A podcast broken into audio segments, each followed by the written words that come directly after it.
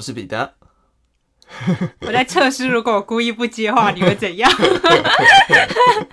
就是像现在这样。再一次，好好笑。我是彼得，我是阿万，欢迎收听二四七二八五耶。今年新气象，先来。如果我不接话会怎样？对，他刚刚就不接话，那段我会完整保留。想要看你有什么反应，发现也没什么反应。对啊，无趣哦。今天跟大家聊聊过年。对啊，怎么办啊？变超胖了，我脸变超级圆的。会吗？我觉得还好哎。你在暗示我脸平常就很圆吗？嗯，各自解读喽。没有，我真的变，而且我最近吃超多点心，就是前几年还去就是家里附近买可颂什么的。那个可颂有六个，我爸吃了两个，我妈吃了一个，我吃了三个。哇哦！然后而且每天都吃好多，我真的很会吃哎。哦，我也是，我吃好多垃圾食。我就是前两天我跟我妈去那个家乐福大采购，嗯，然后我妈那天不知道是怎样鬼迷心窍，她、嗯、就说想吃什么就拿，然后我就也鬼迷心窍，我就什么都拿。我有看到你还买，我就拿了一。一大车的东西，那一大车的东西在第一天就去掉一半 好可怕！我第一天回来就吃掉一半，而且我在吃的时候，我想说完了一定会变胖，然后这么想的同时，我的嘴还是停不下来。而且我不知道为什么，你过年在家真的没事的时候，你就会一直想吃，诶，就你没有饿，可是你会一直想进食，嘴馋啊，对，一直想进食，而且。因为买了很多东西嘛，平常没有买那些东西的时候，你可能还没那么想吃。嗯、买了那么多东西之后，你就会每个东西都想来一点，然后我就每个品相都来一点。我最近是很想吃甜的，吃完咸的就想吃甜的。我也是。我太想去买泡芙。我昨天也想买泡芙，但没有经过。好想吃哦。对啊，不知道大家的过年怎么样？是上次那一家我们去买的，没错没错。好想吃，不不说出来了，以免人请他们把发票寄到我们这儿，我们再帮他也赔。哎、欸，我跟你说，过年前几天我就告诉自己不要吃太多，因为再来就要过年了嘛。然后结果有一天我下班回家，我好饿哦，那天。吃完早餐都就没吃，然后我就跟别的朋友去吃麦当劳，我就想说好啊，少吃一点好。就我那天吃一个金银财宝那个鼠来宝什么套餐，然后配大薯，然后配大杯可乐，然后还吃冰旋风，这不是标配吗？然后，然后就吃了一堆，然后吃到等大大口，我心里想着，哎，我刚不是告诉自己要少吃一点吗？然后结果隔一天又跟你们去吃吃到饱，我就觉得我完了。真那可以跟大家分享一个罗姓友人他很会吃的故事。罗姓友人那时候我们两个都已经吃了差不多了，然后他还是自己独立在吃了十五片肉。对。然后重点是，重点是我们后来就去唱歌嘛，那、uh huh. 不是有送那个下午茶吗？罗姓友人也是吃，也是干光，对，也是吃掉。然后就跟我们两个就走同条路去搭公车，那时候你不在了。Uh huh. 然后他就在路上，我就想说，哎、欸，我刚刚都没什么吃。然后我就想说，嗯，有点饿，我就在跟他讲说，回家要不要再买点东西啊？好像有点嘴馋。他说我也是，我也是还没吃饱。然后说今天吃最多就你了，还没吃饱。罗姓友人不意外，罗姓友人很厉害。罗罗姓友人上次见见到他的时候，他有跟我说他也是胖了一些。对，大家整个十二月到过年这段期间，哇，对啊，没在停哎、欸，真的超。而且我跟你说，我平常对自己就是。皮肤管理就是不喝牛奶，嗯，就尽量少喝，最多一个礼拜一杯，我就不行了。然后最近天过年，天天喝拿铁，我就完了。你目前看起来是还行啦，可是有会长一些小粉刺，这种也是粉刺。哦、可是又因为过年，我就觉得干嘛让自己那么有压力？对啊。可是我觉得我之后就要还债，之后不能喝就会很痛苦。可我觉得还是要回归到我们节目的初心了，爱自己。节目的初心什么时候是这个？你没有跟我讨论啊？我刚刚擅自决定，节目的初心是爱自己。你没有跟我讨论开会过？对啊，我就觉得像过年这几天，因为我们 podcast 还是要上架嘛，嗯、就是大家这几天还是听得到。嗯、过年那几天，我完全不想剪这个节目，我完全不想动工、欸。还是我们，还是我们根本就不想做？没有啦。我我完全不想动工，我就每天都想说。嗯啊，现在过年就是因为礼拜五才上嘛，然后我想说没关系啊，明天再剪就好了。然后隔天就想说，啊、现在过年了，明天再剪好了。然后就拖拖拖拖拖到昨天半夜我才剪。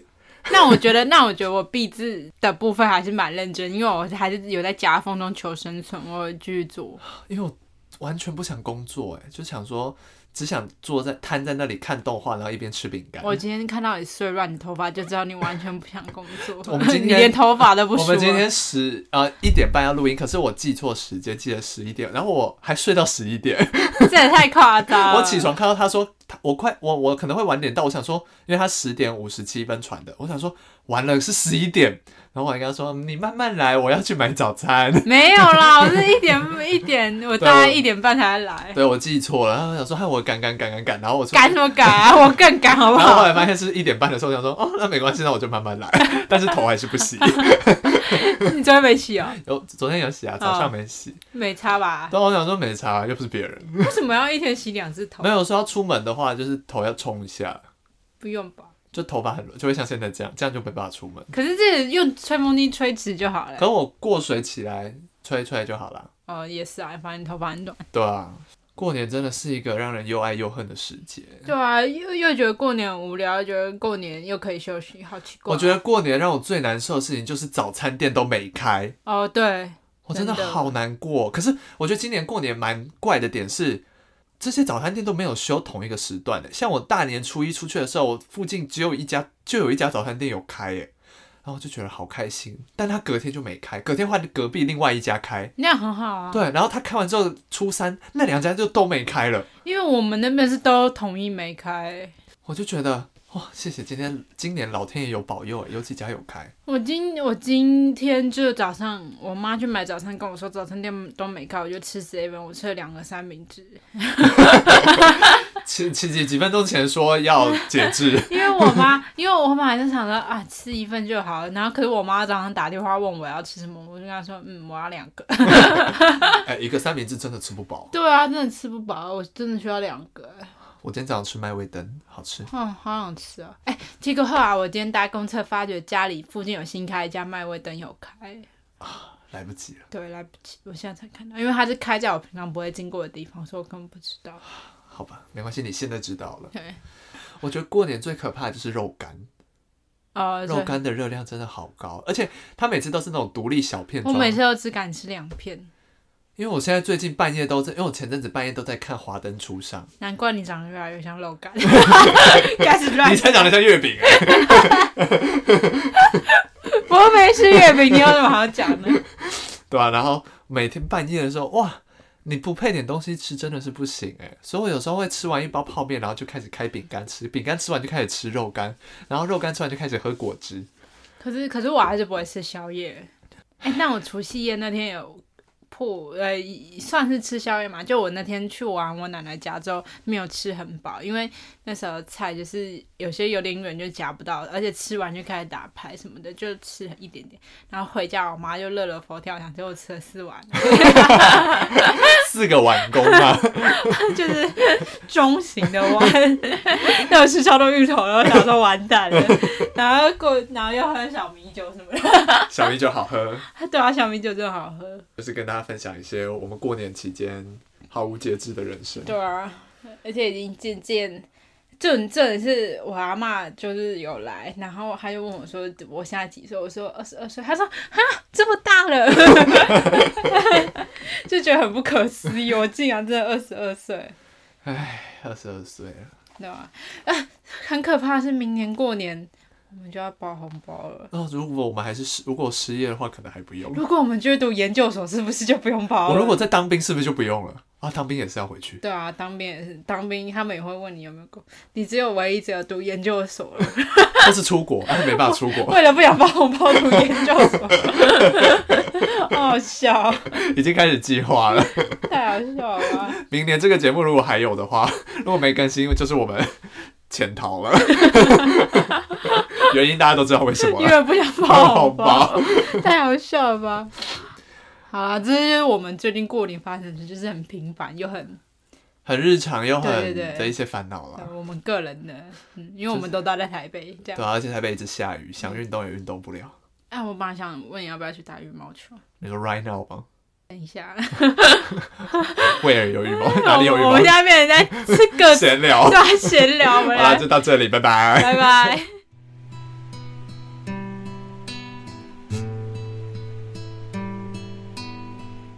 好，那我们接下来，哎、欸，刚刚听到拜拜是以为节目结束了，没有，今天还是有案件。好，我们接下来进入今天的案件。今天我要跟大家分享的案件是美国的一个林白小英绑架案，发生的时间是在一九三二年三月一号，地点是美国纽泽西州霍普维尔镇的小木屋。那刚听到标题，大家应该很困惑，什么是林白小英？那我们先跟 那不是，我先跟大家讲一下，林白小英是指。呃，小英是林白的，林白是一个人，嗯、小英是他儿子的别称，所以等于这是他儿子被绑架的案件。哦，那我们先跟大家讲一下谁是林白。林白全名查尔斯·奥古斯都·林白，那他是谁呢？他在一九二七年五月二十一日完成了人类历史上首位单人不着陆横渡大西洋的美国空游飞行员，所以他是一个飞行员这样。那其实，在他之前有不少人挑战过这个横渡大西洋的呃行为，但是大家都失败，甚至有三个人丧命。所以，当他完美落地到法国巴黎的时候，那个机场其实涌进了十五万人，要见证这一刻。嗯。那其实大家一开始都不知道林白这个人是谁，但从这一刻起，他就变成了一个家喻户晓的国民英雄，这样。那人们称他叫做孤鹰，孤独的老鹰，这样，因为他是一个单人这样子飞越横渡大西洋，或者叫他幸运林仔 （Lucky 林仔）这样。呃，他除了得到奥特洛奖所提供的两万五千美元奖金跟荣誉以外呢，也写下了人类飞行史上的一个新的篇章。同时，他也是成为呃《时代》杂志第一位年度风云人物。然后他的这个行为其实也影响了一些运运输业，还有一些流行文化业的发展。这样，那有一篇文章呢是这样子描述林白这个人的。他说，林白是一位身高一百八十八公分，有着湛蓝双眸、粉红双颊及浅棕色秀发的有为青年。他不烟不酒不赌，不但三餐健康，喜欢甜点，还老实谨慎，见到女孩子常会脸红。笔迹鉴识家认为，林白的个性特质是优等的、理智的、思考的，还有一些理想主义及一点神秘主义。不觉得这一段话很像某个迷妹写的吗？这句话，他就三餐健康正常，可是喜欢点他甜甜不就 不健康吗？对，就是这个滤镜开超强的文章，其实不是来自哪一个林白的粉丝后援会，嗯，这其实是。当年度《时代》杂志的内文，所以它其实一个很有很有权威性的杂志的内文，所以可见大家其实都很疯林白这个人。那我们来稍稍提一下感情方面，林白呢，在他自己的自传里面有提到，他其实对于军中同袍那种放荡不羁的爱情嗤之以鼻。那因为他自己曾经有在农场饲养动物的经验，他了解到优良血统遗传的重要性，所以他向往的爱情是那种门当户对。然后想要跟一个基因优良的女孩发展长久稳定的关系，这样。现在现在如果放在现代讲那种话，男生应该会被唾弃吧？对，但是当时是一种大家崇尚的爱情观，这样。嗯、那刚好月老就听到了，所以到了一九二七年底，他在一个慈善之旅认识了美国驻墨西哥大使的女儿安蒙诺林白，所以他们交往一年半之后就结婚了。结婚之后呢，绰号林白小英的长子。查尔斯·奥古斯都·林白二世就是我们本次绑架案的主角，就诞生了。那接下来我就跟大家讲讲这个世纪绑架案是发生了什么事。时间来到一九三二年三月一日，林白带着他的妻子还有他的两个小孩，从原本居住的地方林格伍德庄园前往纽泽西州霍普维尔镇的一个小木屋度假。那因为其实林白。他们是他算是一个很有名的人嘛，所以他对于他的私生活其实是蛮保护的。他们平常算比较低调，这样，他基本上是没有出什么远门的平常。所以这一次他也选在周间去度假，然后这个行程也是只有少数比较亲密的家人知道。OK，晚上七点半，家中的保姆贝蒂把那个小英哄睡之后呢，放在二楼的宝宝房里面。晚上九点，林白在宝宝房楼下的书房里，他突然听到。厨房那边有疑似木箱碎裂掉的声音，但他没想太多，所以就没没有管这件事。十点，贝蒂去宝宝房看孩子的时候呢，却发现小英不见了。这时候大家就开始四处寻找。林白在窗边发现了一张歹徒留下的字条，然后他从二楼的窗户往下看，就发现地上有一个小英包裹在他身上的毯子，还有一个断裂的自制的木梯在地上。然后他就仔细看了一下他刚刚发现的那张字条，上面的文法非常的不通顺，而且有很多的错字。感觉是外国人。没错，但那个字条整体的意思就是要求林白要准备五万美元的赎金，嗯、在四月二日送到某一个墓地坟墓的墓地，这样，不然就会撕票。但是管家就立刻报了警，然后警方在三十分钟后就抵达了。经过现场初步调查呢，发现是没有外来者的指纹或是足迹。那再根据纸条上的那些错误来研判，这个歹徒应该是团伙的作案。然后，而且书写这张纸条的人本身应该说的是德语。这个时候呢，林白就表示说，他想要赶快把这件事解决，他想要私下自己解决，所以他觉得他他会交付赎金，那希望警方不要介入，也不要跟踪。那警方也就同意了，这样。因为林白是一个很有名的人，他儿子失踪，基本上新闻就会大肆报道。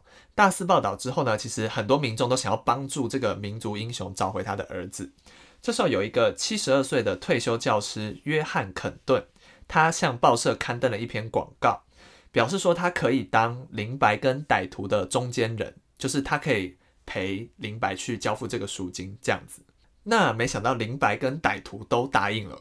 因为其实林白跟歹徒之间还是有通过一些字条在交涉这样子，所以到了要交付赎金的四月二号，林白跟约翰就前往了呃指定的那个墓园要去交付赎金。所以歹徒有留下联络资讯吗？不然他怎么？可能是有呃通过一些字条就是去交涉之类，或是有电话吗？我也不确定，就是比较没有提到这个部分这样子。反正是到了墓园，突然间林白就听到了绑匪的声音。他说：“嗨，博士，这里，这里，这里。”然后他就他就把那个男子叫过来，这样。这时候呢，约翰就见到了一个男子。那那个男子收了这个五万美元的赎金钱之后呢，他就给了约翰一封信。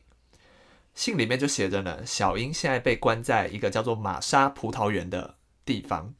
那在那个里面有一艘名字叫做耐力的船上，现在小英被关在那艘船上。”那同时有两个妇人在照顾小英，但是他还有特别指明说那两个妇人是无辜的。这个信写的内容就是这样。OK，于是林白跟约翰他们就立刻赶往玛莎葡萄园这个地方。太太太危险了吧？感觉你收到赎金的时候，你就应该把小孩抱来。对，怕你赔了夫人又折兵。对，我那时候看的时候就觉得很怪，而且为什么你见到他的时候不立刻逮捕他之类的？那个男人为什么不立刻逮捕他？我觉得他可能是怕。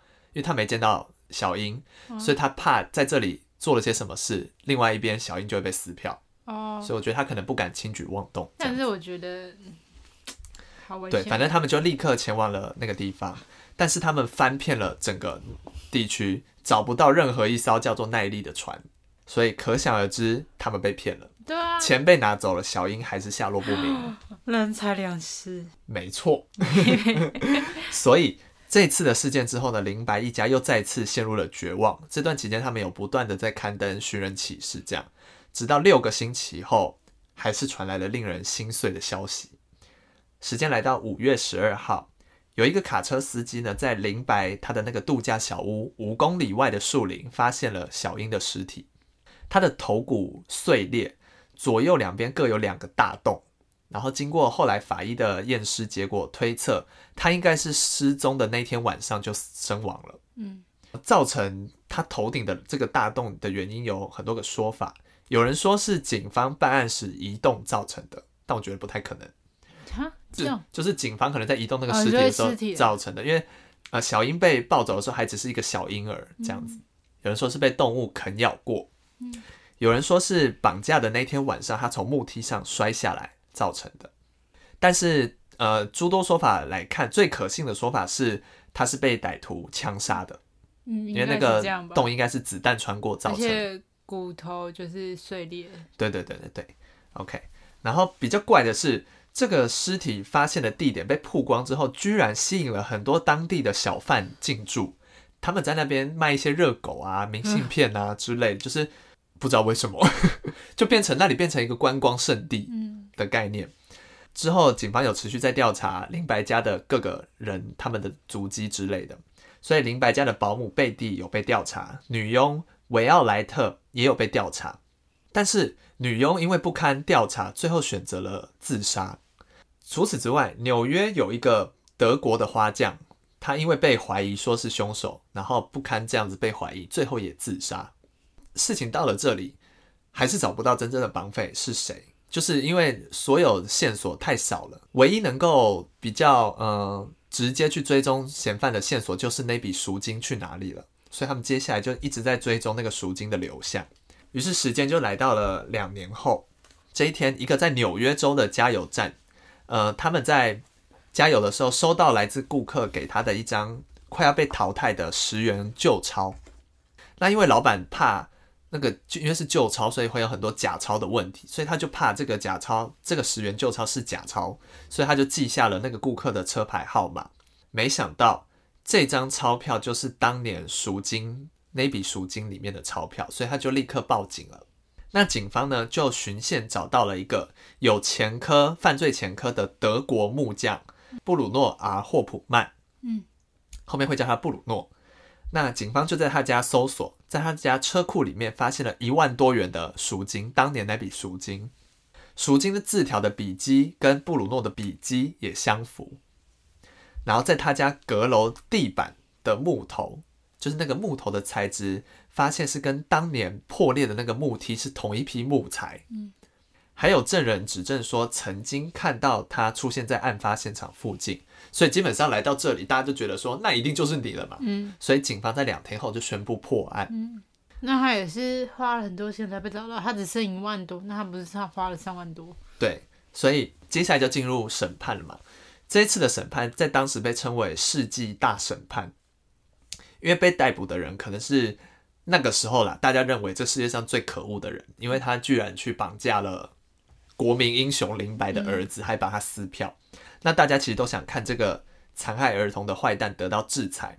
当时审判的地点是在纽泽西州的法院，那一天涌入了超过一百家媒体，甚至然后 小贩们又来了，小贩们又在外面贩卖各种纪念品，就是一些案发现场有曝光的一些道具。一些做犯案用具啊，或是一些明信片啊，什么之类，就是还要发一个这个灾难财，你懂吗？嗯，也有一些人大大喊着要杀死那个德国佬这样，但是布鲁诺从头到尾都说自己是清白的，他说自己是被冤枉的，然后那些钱是他的一个友人叫做伊西多给他的，赎金是伊西多留在他家的，呃，他是自己是在修屋顶漏水的时候发现了这笔钱，这笔钱被藏在一个鞋盒里面。但是因为伊西多后来就死于肺结核，就是在给他这笔钱之后就死于肺结核了。再加上伊西多有欠布鲁诺一些钱，所以他就可想而知就把这些钱留在自己身边。因为那个朋友已经过世了，而且他还有欠自己钱，那又找到这笔钱是他他说是那个朋友留下来的，所以他就就留在自己身边，这样，所以才会有这笔钱。除此之外。布鲁诺的律师他也主张说，其实整个案件的过程中没有任何直接的证据可以证明布鲁诺就是凶手，因为其实，在案发现场发现的所有的东西，包含那些呃梯子、纸条、字迹什什么之类的东西上，虽然发现了四百多枚指纹，可是没有一个指纹是布鲁诺的。嗯，OK，所以照理来说，应该是没有办法定布鲁诺的罪的。可是。法官认为，布鲁诺的妻子跟房东都没有办法证实这笔钱是像布鲁诺说的，是一个朋友给他的，没办法证实这件事情。那法官跟陪审团就因为当时你知道明星就已经觉得这个人是凶手了嘛，所以大家就一致不采纳这个说法，还是坚决认为布鲁诺有罪。嗯，所以还是判了布鲁诺死刑。这样，那其实判决出来后，直到。布鲁诺被执行死刑之间，法官其实有提出说，布鲁诺，你只要说出你犯罪的过程，可以改判无期徒刑。但是布鲁诺直到坐上电椅的最后一刻，他都坚持说，对于这些被指控的罪名，我绝对是清白的。然后最后就被执行死刑，这样子。他其实否认的态度是非常坚定的。那之后就有传出一些争议，就是布鲁诺到底是不是真正的凶手？有一部分的人认为布鲁诺只是一个替死鬼，真正的凶手其实另有其人，但是谁到现在还是不知道。对于这整个案件，其实也有一些些疑点，现在可以跟大家讲一下。你说 笔记很像吗？就是他的笔记跟那个字条笔记很像吗？就是他们的时候那时候的鉴定结果说是一致的。嗯嗯，那有什么疑点呢？首先就是犯人到底是有几个？因为像刚刚一开始提到说，就现场来看，应该是一个团伙的作案。如果说布鲁诺是呃犯人之一，那一定还有其他犯人嘛？为什么布鲁诺不说那些人是谁？再来就是绑架发生的当下，一般来说，你要架起一个木梯爬窗，还要把宝宝抱走，然后再爬下木梯，甚至东西碎裂什么这应该会造成一些声响。那为什么整栋屋子都没有任何人听到？再来是刚有提到说，他们林白一家到这个小木屋度假是一个秘密的行程，基本上没有什么人知道。那为什么犯人会知道林白一家今天会来度假呢？是不是有内鬼？再来是赎金的字条，就像我们刚刚提到的，整个绑架案与犯人交涉的过程中，其实有大概有十五张字条这样子，整个案件有十五张字条，但是林白他选择自己雇佣笔迹鉴定专家来鉴定，而不愿意让警方来调查，这是为什么也不知道。最后是刚提到说有一个女佣维奥莱特自杀了嘛？其实女佣维奥莱特的证词在调查的过程中是前后说辞是不一的，就是她总共被调查两次，在要去调查她第三次的时候呢，她就自杀了。到底是为什么原因自杀，还是她知道什么事情但是不能说，也不知道。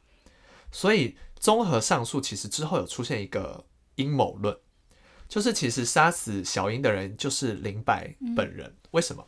前面其实我们有提到说林白的。感情观其实，呃，对于他来说，他认为优生学这件事情是很重要的。他发现小鹦鹉他的孩子，哎，不是，对。同时，他有一个好朋友叫做亚历克西，亚历克西是一个法国亲纳粹政党的议员。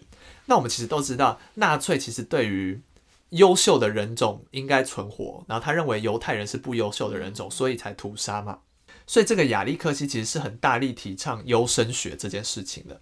他认为优秀的国家不应该有病弱者的存在，如果有，要必须用不择手段的方式阻止他们繁衍后代。嗯，那亚历克西其实有告诉林白说：“你这个人是瑞典裔，又聪明又帅气，是优生学的最后的目标，就是超级人类的典范。就是你是个这么棒的人，所以你的后代也应该要非常棒。”这样子，所以林白对这些理论是非常认同的。嗯，所以其实传言说林白的长子小英身体是不太健康的，他的骨骼发展有一些问题，就是呃正常人的头骨应该有一处是要发展完成后是要闭合的，但是他没有闭合，那会造成怎样？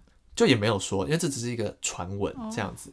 然后，所以林白一家其实对小英的这个医疗史是保密到家的，就是不让太多人知道他儿子有这样的问题。而且小英死后也是立刻火化，然后没有留任何的痕迹，所以才有了林白可能为了优生学，就是他不容许自己的骨肉是一个不完美的人类，而残害自己亲生骨肉的这个说法。但是上述这一些说法都只是一个猜想而已。就没有任何证据证明这件事情，而且蛮妙的一件事就是说，林白这个人其实也不那么完美。怎么说？在二零零三年，突然间有七个德国人出来说自己是林白的孩子。啊，外遇啊！没错，后来 DNA 鉴定也证实这、啊、这个说法。真的、啊？没错。那是发生了什么事呢？原来林白为了让自己的优良基因传承下去，他在一九五七年开开始。陆续跟三名欧洲女子恋爱生子，他是用假名跟他们谈恋爱生孩子这样子。事后，但是因为谁不知道林白是谁，你知道吗？就是大家都知道。然后林白事后也拜托这些女子要保密，不然自己好爸爸的形象就全毁了。嗯，那这些女生就都答应了，所以他们的孩子其实一直都不知道自己的生父是谁。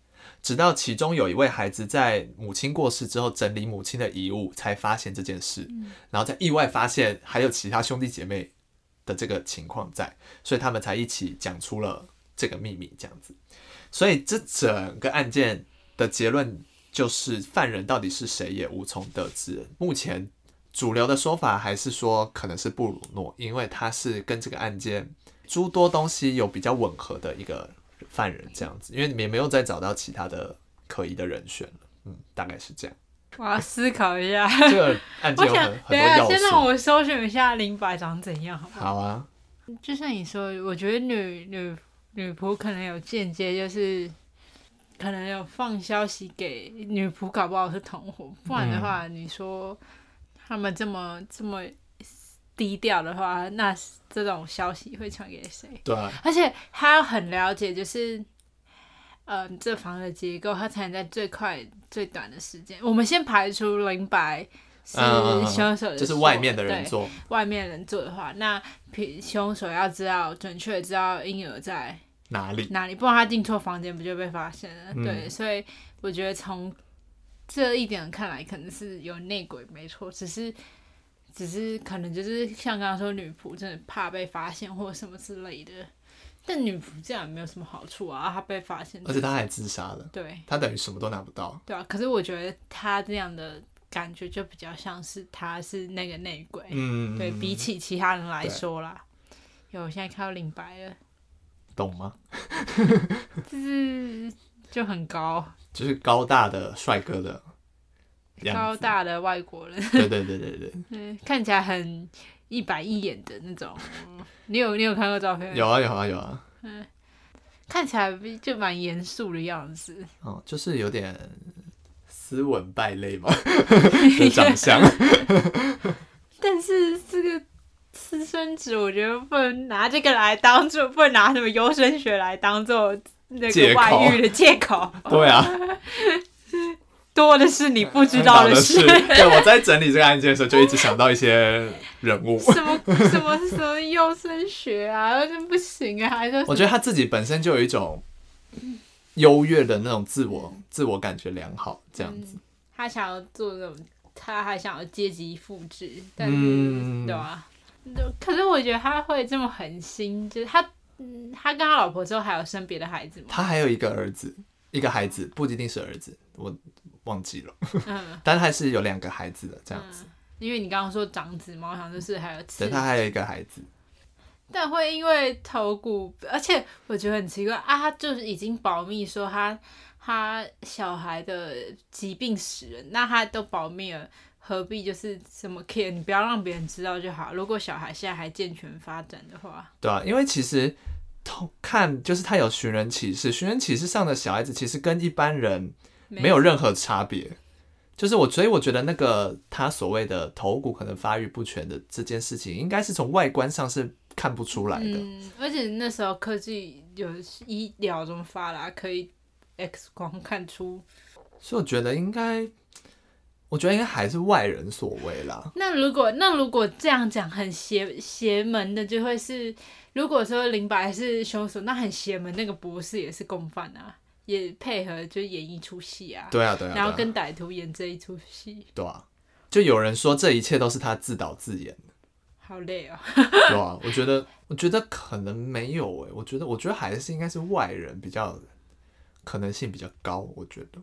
可是你这么一想，他是内他是也是合理啊，因为他们还特别编了，就是去，因为他们这些举动都很。粗枝大叶的感觉，你现在去细细细回想，就是他一开始就是包括叫警方不要介入，嗯、就很奇怪。那第二个，又等到拿到赎金，他也不确认儿子死死对生生生死，然后他们就只是听他说哦，那没有一艘船，他又在船船上，然后他们就信了，然后就这样过去，然后发现儿子不在，然后再去找，然后发现儿子已经死亡了，就感觉。就是对，就是有点有一点奇怪，就是所以这个阴谋论其实也是有一些人在支持的。嗯、我觉得，我觉得要看就是，嗯，林白对到底对优生学的这个执念有多深？对，我觉得要从这边来看。如果他真的就像他说，他真的是一个彻头彻尾就是很 care 这个人，那我觉得就有可能是他自导自演。嗯。从他跟其他人搞外遇，为了延续优生学这件事来说，你讲后面突然想到后面那个优生学，就觉得很怪，就觉得说，嗯，蛮奇怪的。嗯嗯，所以布鲁诺感觉是一个替死鬼的感觉。嗯，那笔钱说不定，说不定、那笔钱应该就是那个款项是是没错的，嗯、因为那个，所以这样问题就是对于那个他所谓的那位朋友伊西多的了解跟资讯实在是太少了。嗯，对，说不定伊西多就是林白自导自演的成员之一。嗯，然后他需要一个嫁祸给一个人之类的。那他老婆都没有表示什么，林白的老婆没有什么资讯比较少。嗯对，所以好啊，这这是看起来算破案，但其实也算悬案。就是大家称这个是一个谜案了。嗯，对对对对，结论就是每个孩子都很重要。就是优不优升学，其实我我自己觉得没那么重要啦。现那是现代吧？可能那时候一些民族的主义，或是啊，或是贵族会有一些对啊，而且他要被塑造成一个民族英雄，他可能不想他一生中都被。都很被看得起。那如果因为有一天他儿子生病，让他被看不起，他就会承受不了。哦，也有可能。嗯，对了，希望现在不会发生这样的事。就像以前人说要生男生比较好，生女生就不好，什么之类、嗯、这种过时的思想，希望大家没有。嗯、对，好，那这就是今天的案件了。我是彼得，我是阿万，我们下次见，拜拜。拜拜。